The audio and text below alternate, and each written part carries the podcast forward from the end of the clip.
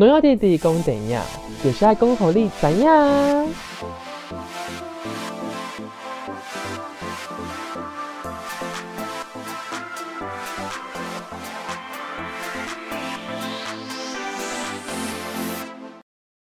本周的农药弟弟公等亚要为大家介绍的是一部日本电影，叫做《爱在末路之境》。那这一部片，我们等一下会整个完全大爆雷，还没有看的听众朋友，可能这边先按一下暂停，等看完之后，我们再来听农药弟弟的解析哦。好，那这边就麻烦我们农药弟弟开始帮我们介绍吧。好，嗯。爱在末路之境的话，就是其实大家比较会知道的是，哎，它可能是一部呃 b 楼的电影，所以可能在这个方面的话，可能有一些人会因为哦，因为它可能是同志议题有关的，那可能就会选择去呃回避掉了这一步。我是觉得有一点点可惜的啦。好，那从这个主旨来看的话，就是。我们其实可以蛮清楚的知道，它是一个，诶，在讲，呃，渣男改变的过程嘛。那我就不直接讲剧名、剧里面的人名呢，我讲他们演员本身的名称好了，可能比较亲切一点。对我们最清楚可以看到他改变的过程。那我在看完这部电影之后呢，我自己觉得他潜在想要告诉我们的是什么？是在爱情里面。两个人的速度不一样，所会面对到的事情，一个人可能走得比较快，一个人走得比较慢，一个人可能还在思索，一个人可能已经确定好他要的是什么东西了。所以在速度的不同，可能就会造成一些我们感觉上接收的那个情感面上，或者是想要的东西会有不一样。所以在这里面，不仅是诶我们的主角大仓。他转变了他的心境之外，哎，可能连陈田林他也跟着转变了。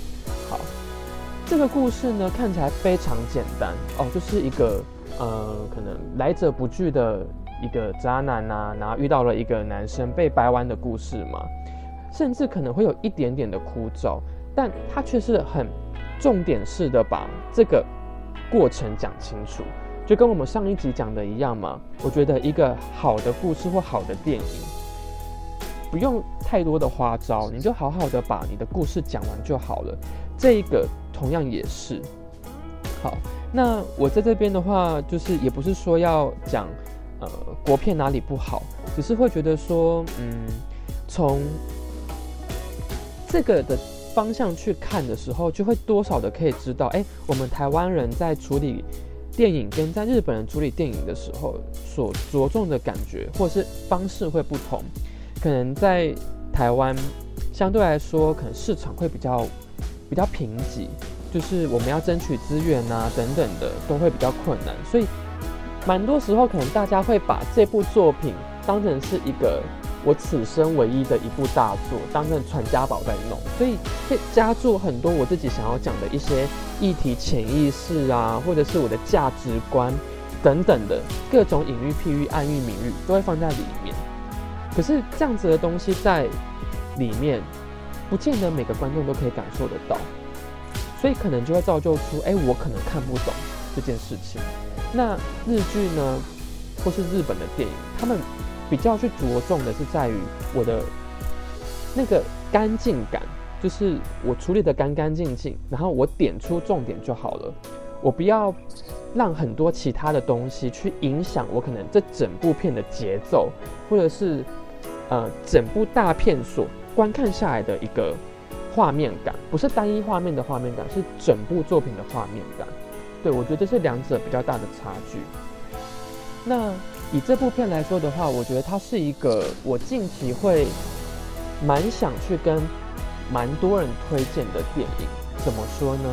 它是以声音作为一个主轴，去跟。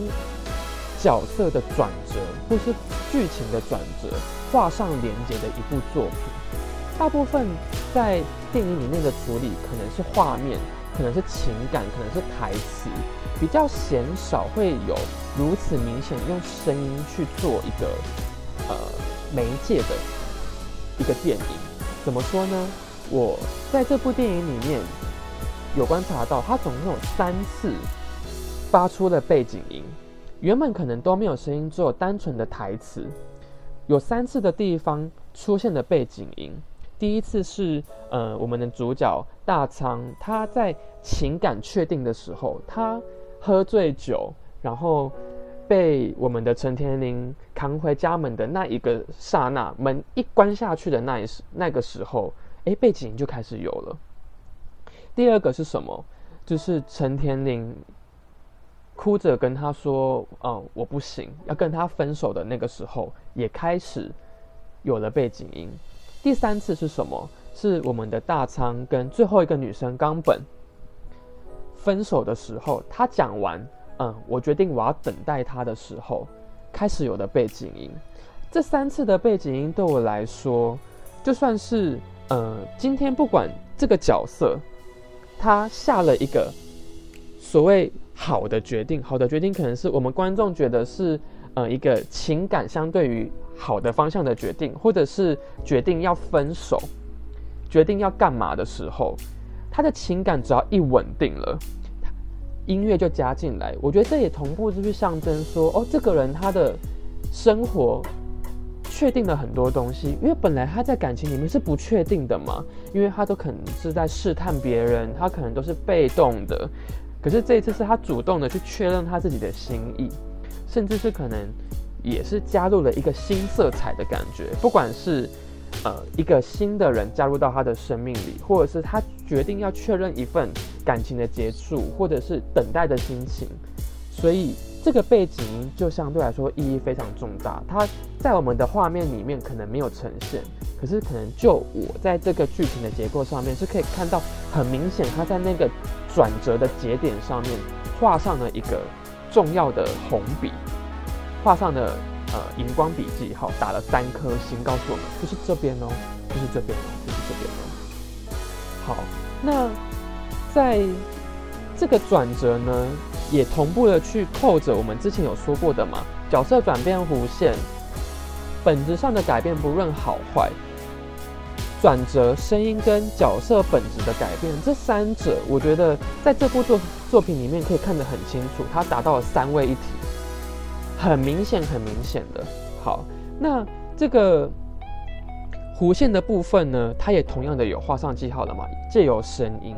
好，那接下来的话，嗯，我不知道有没有人观察到，就是大部分的画面都是可能有用脚架等等的去固定，画面不会晃动。可是这部作品里面一样有三次画面晃动的时间，分别是在哪里呢？第一次是在呃一开始就是呃陈田林遇到了我们的大仓，然后跟他说了啊，就是你老婆就是找我来就是监控你追踪你的那个时候，他们在街上相遇的时候，瞬间改为手持的画面，画面就有了战斗。第二次是什么时候？陈天林跟他分手的时候，大长他跑到了 gay bar。就是穿越了重重人群啊，结果到了呃厕所面厕所的门口，然后开始爆哭。哎，到爆哭的那一刹那，瞬间画面就定格了，也不是定格，就是稳定了，不再晃动了。第三次是什么？在他要跟最后一个女生冈本谈分手的那一个过程，一样是晃动的。我觉得这个晃动的可能是在代表我们主角大仓，他心灵上的波动，他心境上的一个不确定，他是颤抖的，他是忐忑的，他是紧张的，所以用这样子的画面去呈现。哎，第一次我遇到你的时候，哎，你怎么会在这边？第二次的时候，我在 gay bar，我还在确认我到底是不是真的喜欢他，那个心里的一个悸动跟忐忑感。最后一次是什么？我可能开始第一次面对，好好的跟一个感情做结束的这个过程，或者甚至是我在跟他分手的时候，哎，我决定了我要开始等待他回来。这些都是呃，在这个画面晃动给我的一个反馈。对，那就跟声音一样，就是都有画上重点的异曲同工之妙。好，那这个电影里面的话，打火机，哎，好像是一个很明显的一个象征物嘛。打火机，我有观察到，在呃我们的陈田林四个人第一次遇到了夏生学姐吃饭的时候嘛，讲到了这个打火机的故事。诶，从那个时候开始，打火机的颜色就变得明显了，连图案都看到了。本来呢，就是打火机就只是握在手中，那个画面没有特别的去 focus 在他身上，而且大部分抽烟的时刻都是在晚上，所以颜色也看不清楚。从那一次之后，因为这个背景故事的点名，所以。增添的色彩进去，我觉得是一个很吻合故事剧情的一个做法。好，上面的猫图案呢，也让我觉得跟我们的陈田林男二是形象上的吻合。不管是他的个性，呃，他可能就是害怕，他可能他可能觉得哦，我们的大仓就是不喜欢他嘛，所以他怀疑，他可能。没有办法突然去接受，呃，别人对他的好，或者是甚至是相信他可能要为了他，然后去跟冈本分手，等等的，或甚至是多疑，在晚上的时候去看他的手机。哎，晚上的时候，蛮多画面都可以看到他就是坐在那个高脚椅上，然后手抱着膝盖，这个动作不仅形象非常像猫。连晚上不睡觉这件事情都跟猫的习性很像，所以我会觉得，不管是在原作上，或者是导演在画面的处理上，都是有想要把他们两个做一个连接，猫跟我们的陈田林做连接的，甚至是我自己觉得啦，就陈田林的眼睛那么大一颗，非常像猫，跟猫是非常非常像的。那在。还有一个隐喻物，应该就是那一个呃，我们的烟灰缸。第一次离开的时候，为什么烟灰缸它没有要丢弃？那第二次却丢了。呃，这个可能是我个人的解读，就是第二次丢的时候，我们先讲第一次好了。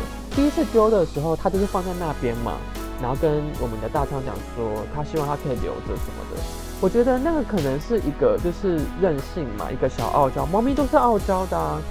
对啊，你他想伤害你，或是他觉得怎么样，受到一点惊吓或是不信任的时候，他抓你两下，想要在你身上留下痕迹嘛。那我觉得这个同同样也是，因为他可能只是一个小任性，他可能想要有一个自己的空间，先去冷静一下，我还是会回来的，你不要你不要搞错哦。可是第二次，他把它丢到垃圾桶里面了，他真的放下了吗？我觉得未必，甚至是没有。有一幕是有画面 take 那个垃圾桶里面的那一部，我认真看了一下，为什么你丢东西还要把烟灰缸里面的烟灰都好好的丢出来，而且还要把它清干净？如果今天我真的已经不留恋了，我甚至是觉得无所谓了。就直接丢掉就好啦，我干嘛还要弄得这样子干干净净，好好的把它放在那边？为什么？我觉得这是一种放不下的感觉嘛。同样的，我们在看，呃，大仓从一个渣男，一个不会懂得拒绝，只接受别人对他的好的一个被动男，开始知道要稳定下来，确认自己的心意，甚至是可以说出我喜欢他，我想要等待他等等的。这个过程转变，同样的，我们的陈婷婷是不是也在转变？她从一个知道自己要什么的人，然后慢慢的从不信任到信任。她不信任这个人是真的会喜欢上他的，所以她每一次一次，她都是以活在当下的表现去跟他要求：哎，我可不可以？就是。跟我做一次，我可不可以怎样？我可不可以亲一次就好？怎么样的？因为他不敢去奢望说我跟你有未来嘛，所以这个心态到后来，哦，大仓要跟他说我为了你明天要去分手，说他当然不会相信啊，所以他隔天就走了嘛。他甚至是不相信他自己可以得到幸福，只是他一直觉得他很幸福，他在骗自己。同样的，他的内心也在转变。对啊，他要学习如何去相信他自己值得被爱的，他值得得到这份感情。好，那刚刚讲到就是他去跟大昌要求一些事情嘛，应该印象也蛮深刻的，就是他第一次为什么为什么要当一号呢？就跟我前面讲的嘛，猫咪不就是会在你身上留下你的抓痕吗？我觉得同样的，因为他以为夏生学姐跟他做了嘛，那我们大昌也没有跟他解释啊，所以他宁可反转自己的角色定位，也要在这个当下拥有他最喜欢的这个男人，即使可能他转为一号都无所谓，因为他可能觉得我就是没机会了嘛，我也不想输，我想要拥有过你，我至少。我至少不要输的那么惨嘛，甚至是我可能在某个程度可以赢过下生学姐也说不定，所以他做这件事情，到了第二次才符合我们自己原本心中的想象嘛。哦，我们的大仓是一号，不然我真的会有点看不下去。对对对对，所以这是我看的这个过程，就是两个人都有在转变，只是明不明显而已。那。以导演的处理手法，会把转变去着重的呃标注在大仓的部分，对，那陈天宁可能就变成是一个比较隐性的一个流水，一个隐性潜在地下的一个一个起伏线，对你可能有二刷，或者是哎，你就是甘愿被暴雷，然后你想要带着这样子的一个。一些想法去看，我觉得你说不定都可以看到一些可能比我更多的东西。那最后呢，还有就是时间这个东西，蛮多的故事都会很着重时间变化，它可能甚至会标说几个月后什么的。当然，一开始的时候他就有说了嘛，哦，很多很多年，八年过后我们重逢了。可是这个时间真的很重要吗？就我的解读上来说，时间在这部作品里面是。非常不重要的，有多不重要？八年他还是不会改变他喜欢他的心情吗？八年了，这个人还是一样，就是个渣男呢。八年了，夏生学姐还是喜欢他，完全没有改变。好，认识了冈本，然后见到了他爸爸，一个分镜，下一幕就到他的灵堂了，完全没有想要跟你多做解释的意思。在这部作品里面，时间是。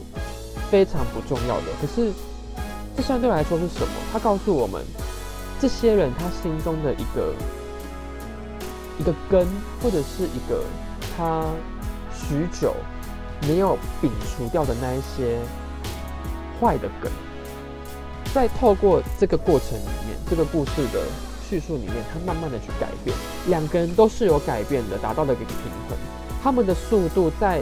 这些磨合的过程中达到的一致嘛？虽然可能我们在故事的最后没有看到一个真的可能哦，好好的他们就在一起这个画面出来，可是我是不是可以去延伸去幻想到，其实他们之后一定是会在一起的嘛？最后一幕，大仓坐上了陈田林平常坐的那个位置了嘛？在那个当下的我其实是有头皮发麻的，因为他们两个人。应该算是一体的，不仅是不同时空下同一个位置、同一个地方的重叠，甚至是心态上速度的重叠。下一幕就换到了陈天林，可能对啊，他还是跟他原本之前那个男生朋友，可能正要怎么样，可是他的眼泪流下来的那一刹那，是不是就告诉我们，其实他也确认他自己的心意了吗？他很想他，他还是很爱他。对，只是他们都还在一个过程，不是说两个人相遇，嗯，这两条线就一定会有交集的。你还是必必须透过不同的磨合相处，去调整角度，达到了一个可能是重叠，甚至是有所交集嘛。但我会相信，在这个故事延伸后不久的将来，他们就会达到了一个交集，然后彼此走向一个更好的一个终点。那就名字的部分的话，就是我想要去讨论一下日文的部分，这个可以请教一下我们丫丫老师吗？他的日文原名叫做 Q 手啊，气质呢云鸟咪鲁。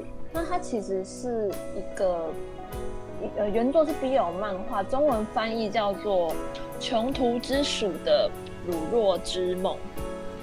嗯嗯，其实我觉得在知道哎听到这个日文名字的时候，可能就会想说，哦，会不会其实穷鼠可能是在讲，呃，我们的陈田林，他就是想要吃那块 cheese 嘛，就是我们的大餐，也有可能。可是。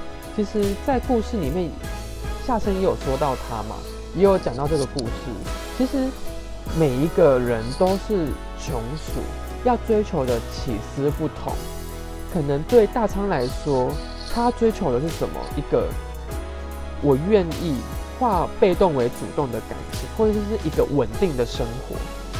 这可能是他的气质。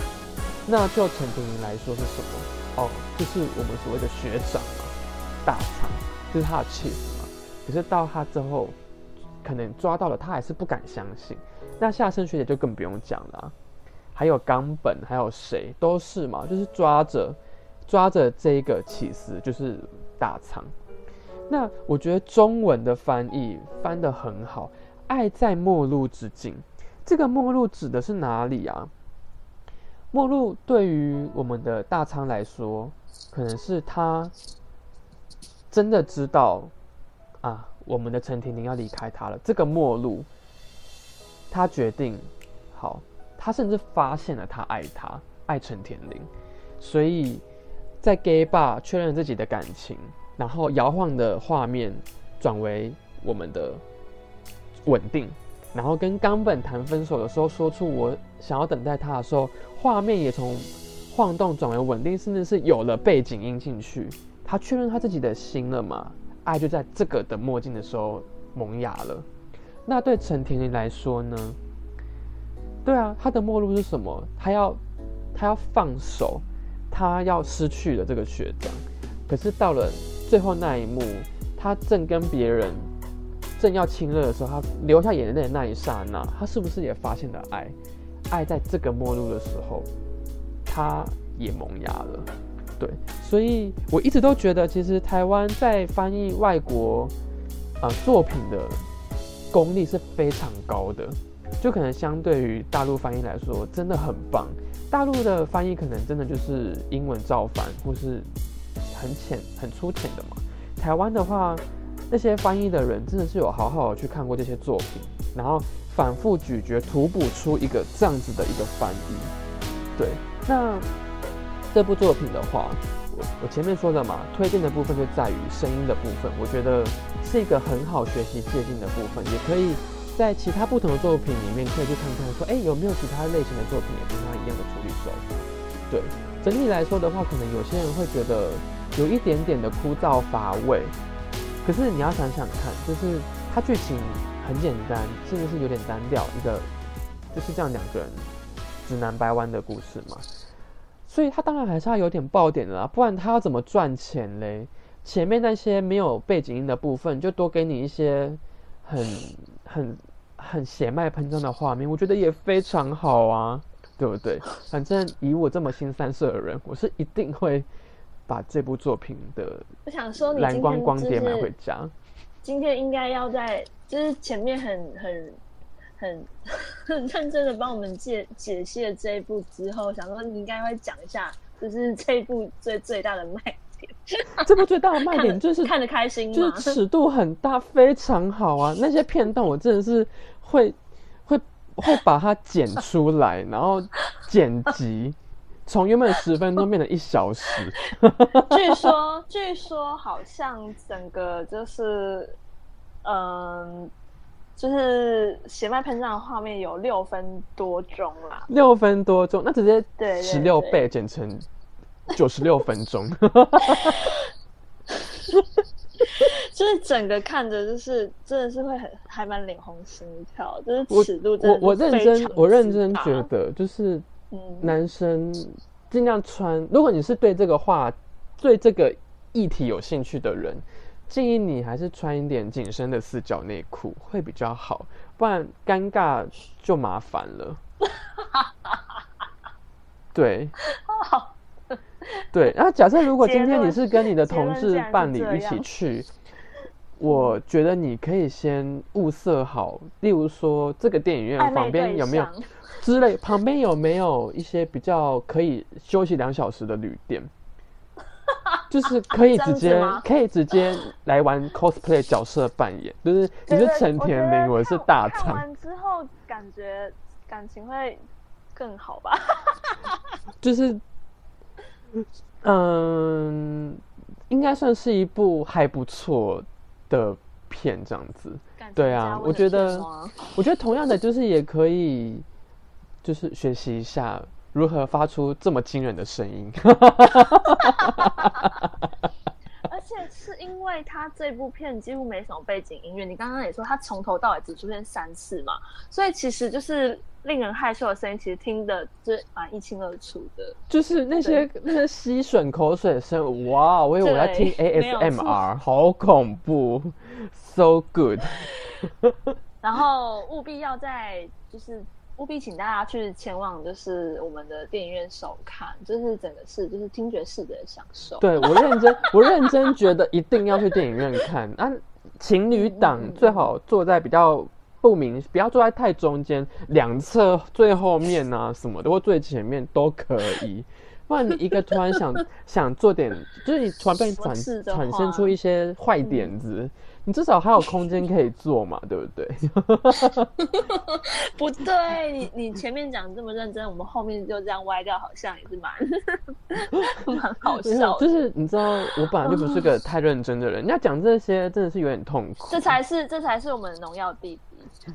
对，也欢迎就是想要成为我心目中的大仓的人，也可以来跟我，就是就是投个稿，对，欢你可以迎留。言给我们。对对对对对，你可以看我们的就是前一集，就是报好康，你可以假借的说，嗯，我想要了解一下什么是热带水果鸟，然后假借这个名义跟我要转蛋的图，对，好的，对对对，然后你可以就直接跟我说呃，你好，我是你的大肠我中医，那我就知道啊，这是我们的密码，我会马上为你订两张电影票。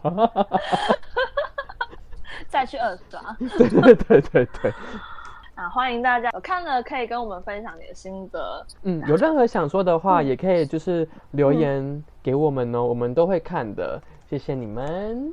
以上就是我们的分享。然后，如果有想要找我农药弟弟或是丫丫老师一起再去二刷、三刷、四刷的人，请欢迎在下方的留言处留言。我想成为谁谁谁谁的大创综艺，我们就会知道喽。